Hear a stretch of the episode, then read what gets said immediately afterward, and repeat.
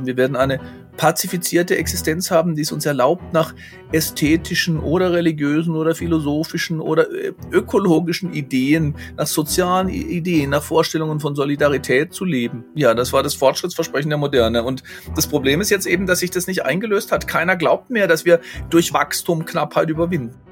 Sagt Hartmut Rosa. Literaturen, ein Podcast von Cicero, das Magazin für politische Kultur.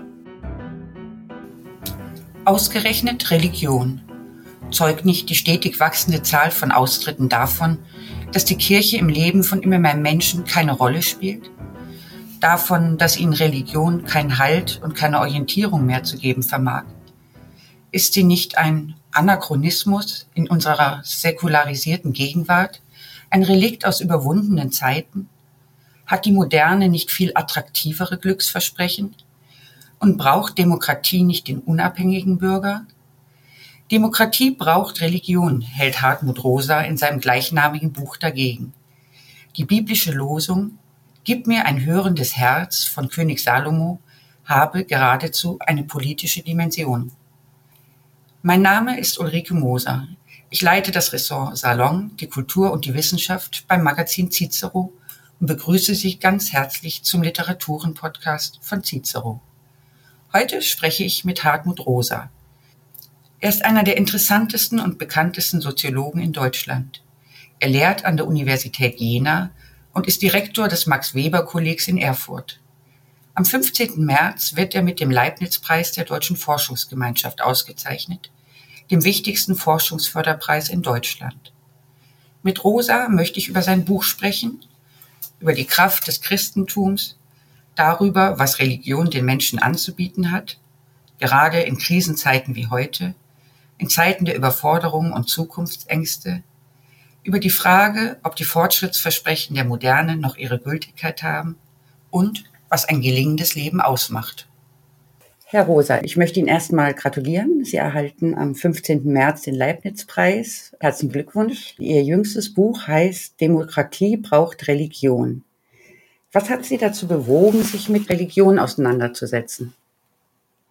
Tatsächlich habe ich äh, eigentlich durch mein Schreiben hindurch immer mal wieder äh, Bezug auf Religion und religiöse Vorstellungen und Praktiken genommen. Und in dem großen Buch oder meinem letzten großen Buch über Resonanzbeziehungen zur Welt gibt es schon bereits ein Kapitel zur Religion, weil ich dort die Vorstellung entwickle, dass äh, Menschen ja eigentlich in, zu allen Zeiten und über die ganze Welt hinweg immer wieder Sehnsucht entwickeln und auch Praktiken entwickeln, die wir mit dem Begriff der Religion beschreiben. Und ich glaube, dass Religion die Sphäre ist oder eine Sphäre ist jedenfalls, über die wir so etwas wie existenzielle Resonanzerfahrungen suchen und auch finden, also einen Sinn dafür gewinnen, dass am Grund unserer Existenz sowas wie eine Antwortbeziehung und nicht nur das schweigende Universum zu finden ist. Und von, daher habe ich ein langes Interesse an auch an der soziologischen Bedeutung von Religion. Was macht es mit Gesellschaft? Für was brauchen das Menschen?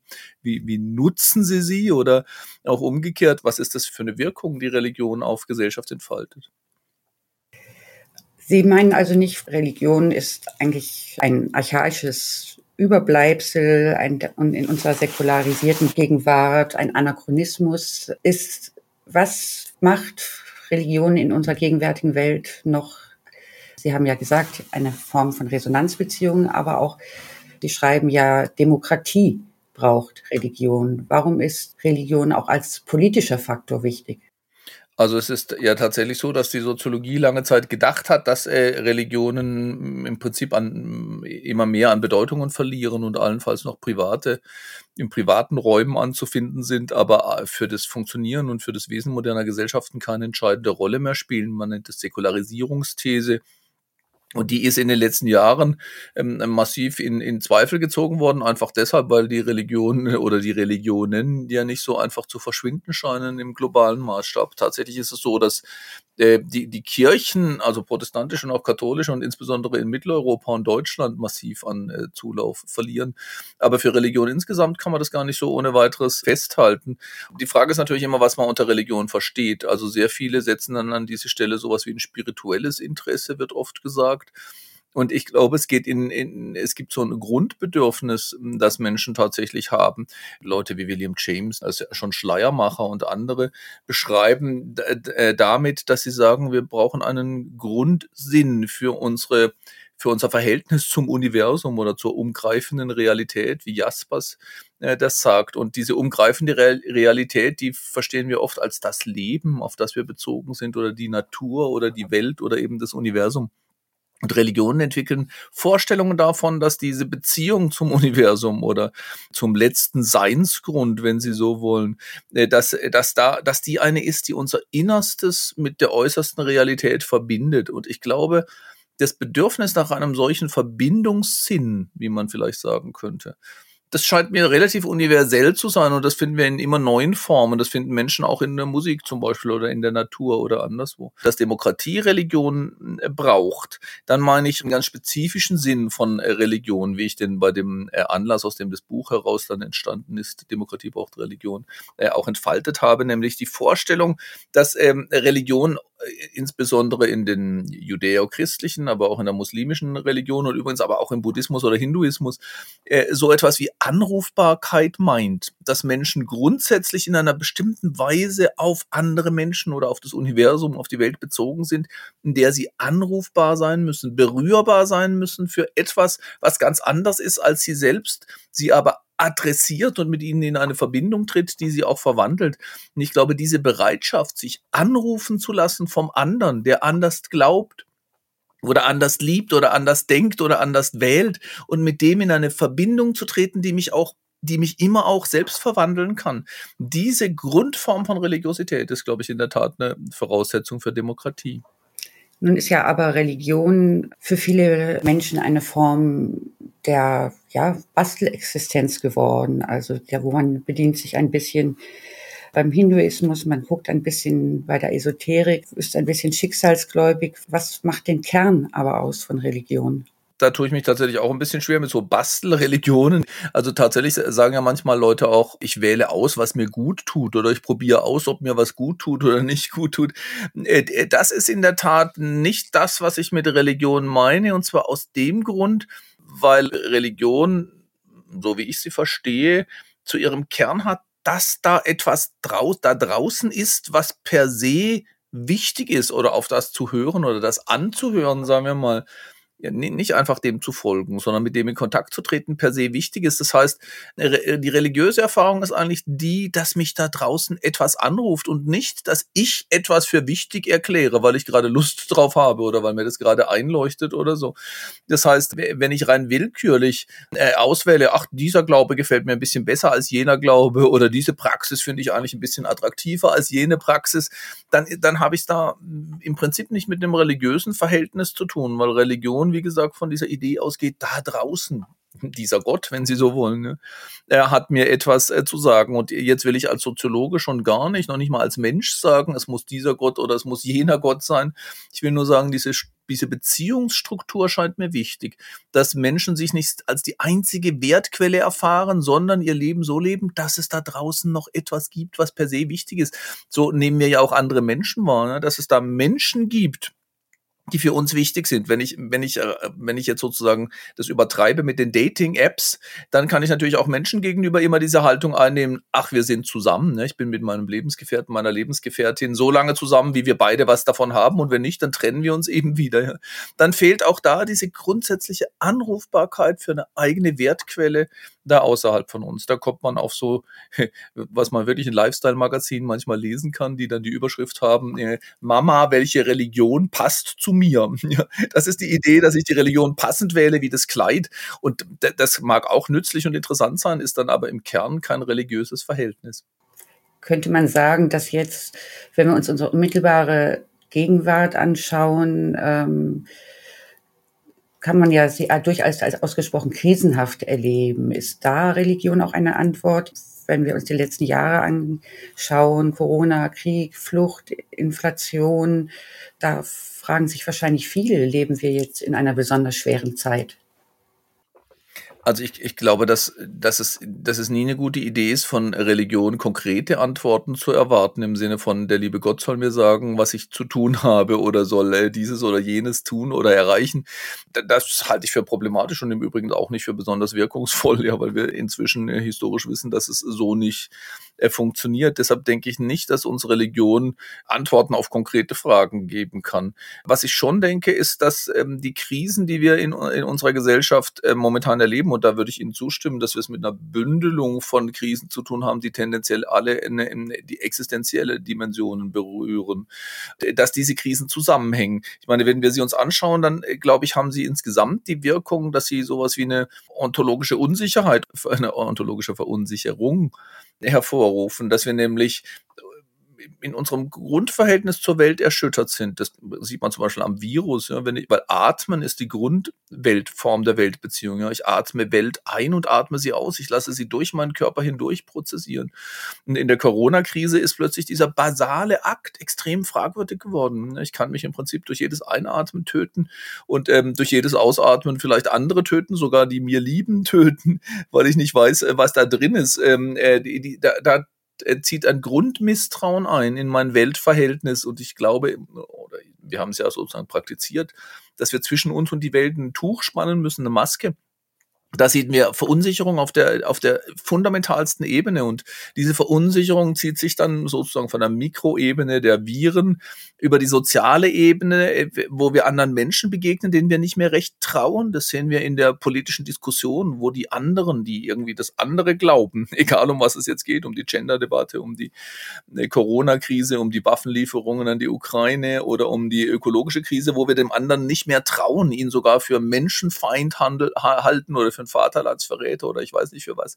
Ähm, da ist fundamentales Misstrauen eingezogen, dass wir dann auch in Form von Krieg erleben. Menschen bringen sich gegenseitig wieder um. Und, unser, und auf der Makroebene ist eine massive Krise zu beobachten im Blick auf unser Weltverhältnis insgesamt. Die Sonne, die da uns wärmt, verheißt nicht mehr schönes Badewetter, sondern potenzielle Dürren und ähm, äh, Klimawandel und andere Katastrophen. Und äh, ich bezeichne das eine, als eine Erschütterung unseres Weltverhältnisses, was äh, ein Korrelat ist, wenn man so will, was eine Entsprechung hat in, im Aggressionsverhältnis zur Welt. Da müsste man bisschen mehr sagen über mein Verständnis moderner Gesellschaften, dass sie nämlich grundsätzlich in einem Aggressionsmodus zur Welt stehen. Ne? Wir müssen ständig uns steigern, Wachstum hervorziehen, uns optimieren, uns verbessern. Und Religion ist meiner Ansicht nach eine, eine, eine Institution und hat die Möglichkeit, ein anderes Weltverhältnis, eine Alternative zu diesem Aggressionsverhältnis zu zeigen. Und da liegt meiner Ansicht nach die Kraft möglicherweise von Religion. Jetzt sind Sie Soziologe. Welche Deutung oder Antworten kann denn die Soziologie auf unsere gegenwärtigen Krisen bieten oder was für Ausblicke? Ist das überhaupt Aufgabe der Soziologie? Also die, ich glaube, die Deutung ist eine zentrale Aufgabe von Soziologie. So verstehe ich sogar ähm, tatsächlich die, die Hauptaufgabe. Also natürlich können wir auch Wissen produzieren als Soziologinnen und Soziologen. Das heißt, wir können Daten erheben und dann auch ähm, bündeln und, ähm, äh, und zusammenfassen und präsentieren darüber, wie zum Beispiel die Corona-Krise unterschiedliche gesellschaftliche Schichten erfasst. Und äh, wir können äh, Verteilungsmuster uns anschauen, ne? nicht nur im Blick auf wer hat wie viel oder wer kriegt wie viel äh, an Geld Geld und äh, solchen Dingen, sondern auch an Lebenschancen, an Bildung, an Freunden zum Beispiel. Wir können sogar messen, wer nimmt seine Lebensqualität als befriedigend wahr oder als unbefriedigend und so. Und auf diese Weise können wir Wissen produzieren. Aber ich glaube, die aus meiner Sicht vielleicht sogar noch wichtigere Aufgabe besteht darin, Deutungsvorschläge zu machen. In was für einer Situation befinden wir uns als Gesellschaft im 21. Jahrhundert oder im Jahr 2023? Mit was für Krisen haben wir es zu tun? Woher kommt die Wut und die Unzufriedenheit, die ich schon auch beobachte in der Gesellschaft, sogar in großem Maßstab? Wie können wir die erklären? Was, was liegt am Kern unserer Probleme und wie können mögliche Alternativen aussehen? Und da denke ich, dass wir als Soziologinnen und Soziologen nicht Wissen produzieren, das dann als Elfenbeinturmwissen unangreifbar aus der Universität herauskäme, sondern wir können begründete Deutungsvorschläge machen, die wir dann politisch und anderweitig diskutieren können. Und so verstehe ich meine eigene Rolle. Das wird manchmal auch als Public Sociology bezeichnet, öffentliche Soziologie, weil das Wissen nicht einfach im hinter gesicherten akademischen Mauern äh, gebaut werden kann, sondern im Dialog mit Akteurinnen und Akteuren, die im, im, in der Alltagswelt stehen, in ganz unterschiedlichen Ecken und unterschiedlichen Zusammenhängen. Und da glaube ich, ist es heute natürlich wichtig, die, zu versuchen, die Natur der Krisen, die uns bedrängen, zu verstehen und über Alternativen nachzudenken. Wenn Sie über die gegenwärtige gesellschaftliche Verfassung äh, schreiben, Sie sprechen in Ihrem Buch von rasenden Stillstand. Damit beschreiben Sie auch eine Entwicklung der Moderne. Können Sie das, den Begriff vielleicht nochmal erklären? Ja, in meiner soziologischen Analyse moderner Gesellschaften spielt der Begriff der Beschleunigung ja eine zentrale Rolle, der einfach ausging von der Beobachtung, dass das Leben in der modernen Gesellschaft immer schneller zu werden scheint. Natürlich nicht zuletzt aufgrund der massiven technischen ähm, Beschleunigungsprozesse. Digitalisierung ist ja im Prinzip eine einzige riesige Beschleunigungstechnologie. Wenn wir darüber nachdenken, was wir heute alles in viel kürzerer Zeit erledigen können, als wir es noch vor ein paar Jahren getan hätten, dann wird uns das sehr deutlich. Ähm, und ich wollte erstens, woher diese, die, diese Beschleunigungsdynamik getrieben wird.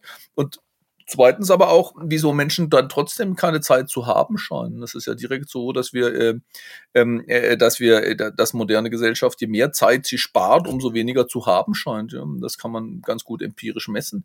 Je reicher eine Gesellschaft wird, umso mehr klagen die Menschen darin unter Zeitnot. Und da wollte ich wissen, wie der Zusammenhang ist. Und meine, äh, meine Deutung ist, äh, dass wir in einer Gesellschaftsformation leben, die sich nur dynamisch stabilisieren kann. Und äh, dynamische Stabilisierung meint, meint, wir müssen wachsen, wir müssen beschleunigen, wir müssen Innovationen hervorbringen, ununterbrochen und sogar mit steigender Geschwindigkeit äh, um, äh, um die, unsere Struktur zu erhalten, Arbeitsplätze zu erhalten, Krankenversicherung zu erhalten, Rentensystem aufrechtzuerhalten, den Kulturbetrieb am Laufen zu halten.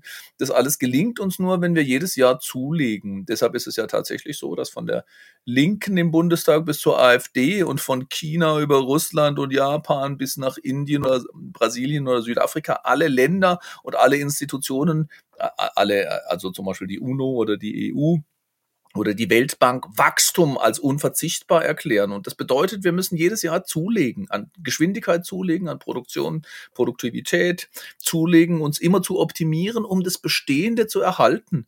Und da haben Sie den Kern des rasenden Stillstands eigentlich schon äh, auf den Punkt gebracht. Ja, wir müssen jedes Jahr schneller werden, nicht um irgendwo hinzukommen, sondern um stehen zu bleiben. Und ich glaube, da hat sich kulturell etwas geändert, was zu unserer Krisenerfahrung massiv beiträgt dass nämlich Wachstum und Beschleunigung als Grundelemente von Moderne äh, seit dem 18. Jahrhundert ja ein ungeheures Versprechen trugen. Ne, Menschen haben das auch immer wieder so beschrieben und wahrgenommen. Durch Wachstum werden wir Knappheit überwinden. durch Beschleunigung werden wir Zeitnot überwinden. Durch wissenschaftlichen Fortschritt und Innovation werden wir Unwissenheit überwinden. Das heißt, wir werden frei. Der, der Philosoph und Soziologe ähm, äh, Marcuse, Herbert Marcuse, spricht von der Pazifizierung der Existenz als großes Versprechen der Moderne.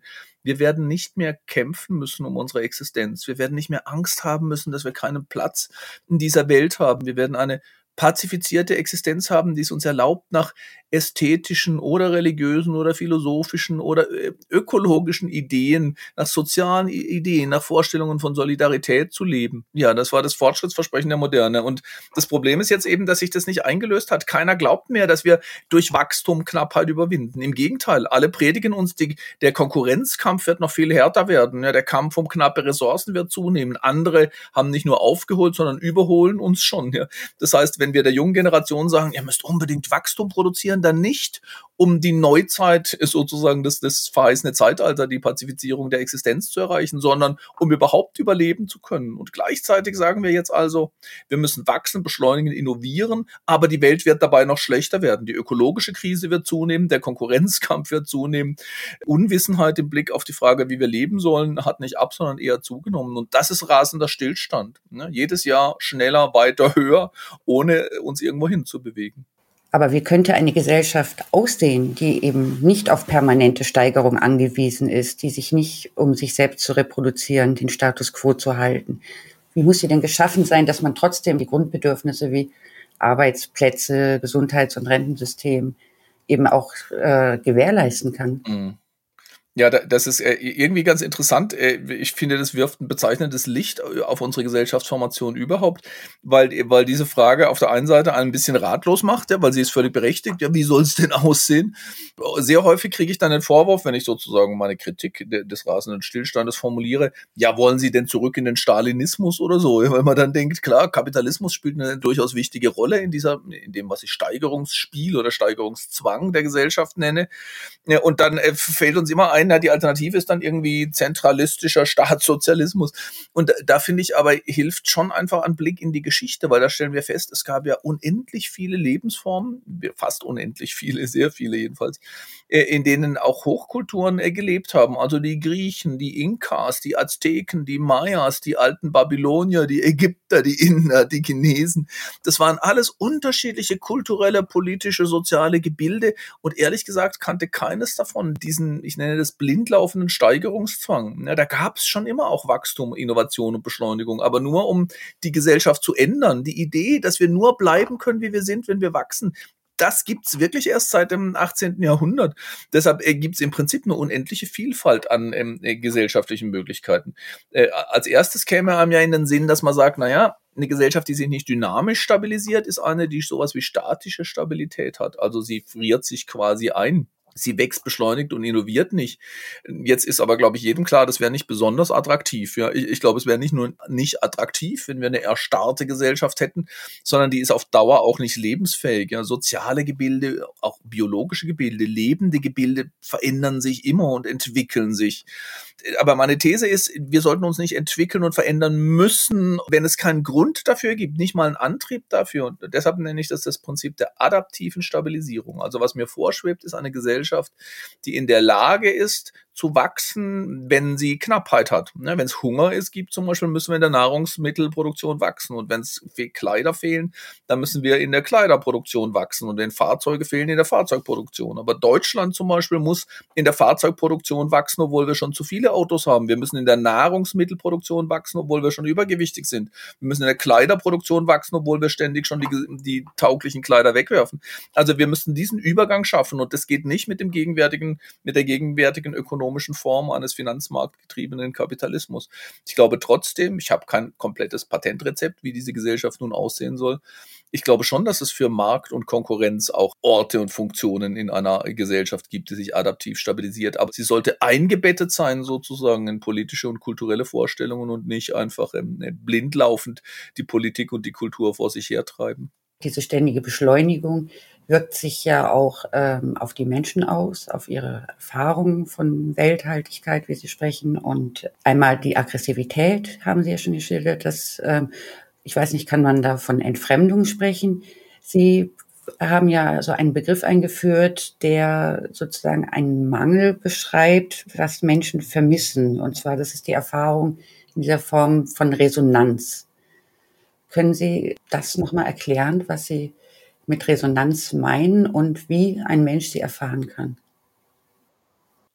Ja, also ich bin tatsächlich zu der Einsicht gelangt, dass der permanente Beschleunigungszwang, ne, die Veränderung der Zeitstrukturen für Menschen auf Dauer problematisch wird, aber nicht einfach deshalb, weil Langsamkeit besser wäre. Also ich glaube, Langsamkeit ist in vieler Hinsicht nicht wünschenswert niemand will einen langsamen Notarzt oder eine langsame Internetverbindung zum Beispiel und auch keine langsame Achterbahn.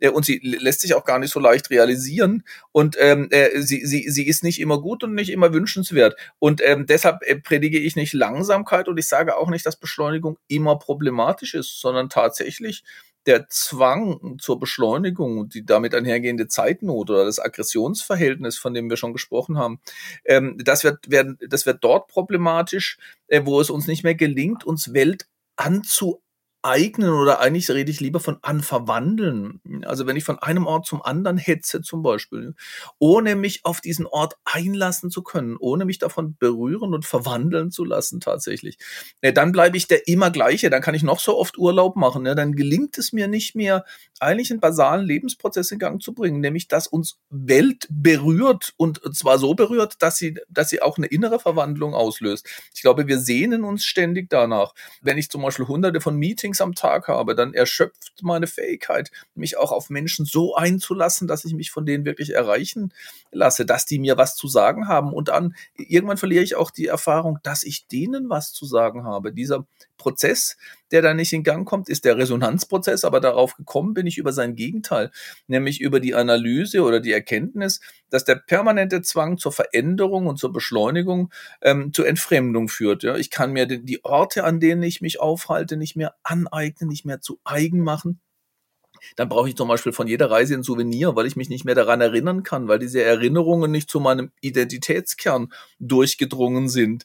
Ich kann mir die Menschen, mit denen ich umgehe, mir nicht mehr anverwandeln, ja, so dass ich mich irgendwann gar nicht mehr daran erinnern kann, ob ich jemanden schon mal getroffen habe oder nicht getroffen habe. Das gilt selbst für die Dinge, mit denen wir umgehen. Ja. Die, die ganzen Arbeitszeuge, die wir benutzen, zum Beispiel, ich weiß nicht, vielleicht erinnern Sie sich an Ihr erstes Smartphone oder den ersten Computer, die hatten noch eine Bedeutung für uns. Ich habe meinem ersten Computer sogar einen Namen gegeben, weil ich dachte, den werde ich jetzt ganz lange haben. Heute weiß ich kaum mehr, mit welchem Gerät ich gerade umgehe. Ja, diese Dinger bleiben mir komplett fremd. Und das ist ein Prozess von, von eine zunehmende Form von Entfremdung. Und äh, Darf ich kurz fragen, wie hieß Ihr Computer? Ich habe den, ich hab den etwas hochtrabend Aristoteles genannt, weil ich dachte, das wird die Quelle meines Wissens sein. Ja. Und vielleicht sogar die Quelle meiner Lebensführung. Und heute weiß ich kaum mehr, mit welchem welchem Typ ich gerade äh, umgehe. Und dann habe ich mich gefragt, was ist denn eigentlich das Gegenteil von Entfremdung? Ja, wie würde ich denn ein, ein Weltverhältnis oder ein Dingverhältnis, ein, ein Orts- oder Personenverhältnis beschreiben, das ich als nicht entfremdet verstehe? Und so bin ich auf den Resonanzbegriff gekommen, weil ich glaube, das Gegenteil von Entfremdung ist nicht Selbstbestimmung. Ich kann komplett selbstbestimmt sein, zum Beispiel durch alle möglichen Videokanäle oder YouTube-Kanäle oder so soziale Medien, äh, Websites surfen, komplett autonom. Ich kann hingehen, wo ich will, keiner bremst bremst mich und trotzdem super entfremdet sein. Ja, ich habe irgendwie das Gefühl, ich sterbe dabei innerlich ab. Also das Gegenteil von Entfremdung ist meiner Ansicht nach nicht Selbstbestimmung, sondern ist Resonanz. Und Resonanz bedeutet, dass ich mit einer Sache so in Kontakt bin, egal ob das jetzt ein anderer Mensch oder ein Ort ist zum Beispiel, dass die mich wirklich berühren, bewegen, dass mich da etwas ergreift und dass ich darauf antworten kann. Das ist das zweite. Das erste Moment von Resonanz ist Berührung. Etwas berührt mich. Das zweite ist ähm, Selbstwirksamkeit in Form einer Antwort. Ich mache was damit. Ich gehe darauf ein, ich öffne mich dieser Sache und verwandle sich mir an. Und, äh, und das, da haben wir im Prinzip schon das dritte Moment, nämlich Transformation ich, äh, äh ich bleib dabei nicht derselbe. Ne? Ich verändere mich in der in dieser in dieser Beziehung und äh, und das vierte Element einer, von Resonanz ist Unverfügbarkeit. Ich kann die nicht erzwingen und herstellen und wenn mir die passiert, wenn ich mit einem Menschen oder einer Sache oder einer Landschaft in, in wirkliche Resonanz trete, dann verwandelt die mich auf eine Weise, die ich nicht und auch niemand anderer hätte vorhersagen können. Sie haben ja Musik als eine Möglichkeit genannt, Resonanz zu erfahren. Welche Rolle spielt Musik denn in Ihrem Leben? Oh, Musik ist äh, für mich wirklich ganz wichtig. Ich habe die eigentlich mein ganzes Leben hindurch äh, Musik als meinen wichtigsten Resonanzdraht erfahren und manchmal, ich habe sogar auch beschrieben, ich habe gerade ein kleines Buch über Heavy Metal Musik geschrieben, das kommt im Juni irgendwie raus, wo ich das auch nochmal beschreibe, dass in der, glaube ich, für alle Jugendlichen ja nicht ganz leichten Phase der Pubertät oder der Adoleszenz ich Musik fast wie eine Nabelschnur zum Leben äh, empfunden habe, wo tatsächlich das Leben zu mir oder die Welt zu mir herein pulsiert. Also sowohl beim Hören von Musik als auch beim Spielen von Musik erfahre ich sowas wie eine Re resonantes in der Welt sein, ein, ein existenzielles, sogar leibliches Verbundenheit mit Welt. Und ich, ich mache das in allen möglichen Formen. Also ich habe lange Zeit in einer Rockband, sogar in einer Metalband äh, Keyboards gespielt, aber ich spiele heute auch äh, mit Leidenschaft immer mal wieder in der Kirche äh, Kirchenorgel, weil die auch ja, gewaltige Resonanzen auslöst. Und oft spiele ich da auch die Sachen, die ich früher in der Band gespielt habe, jetzt eben auf Kirchenorgel. Das klingt ganz cool. Heavy Metal auf der Kirchenorgel? Das ist durchaus möglich, ja. Ganz herzlichen Dank, liebe Herr Rosa. Und herzlichen Dank, äh, liebe Zuhörer. Bleiben Sie uns gewogen. Empfehlen Sie uns, abonnieren Sie uns. Sie finden diesen sowie alle weiteren Cicero-Podcasts auf allen gängigen Podcast-Plattformen. Herzlichen Dank. Literaturen, ein Podcast von Cicero, das Magazin für politische Kultur.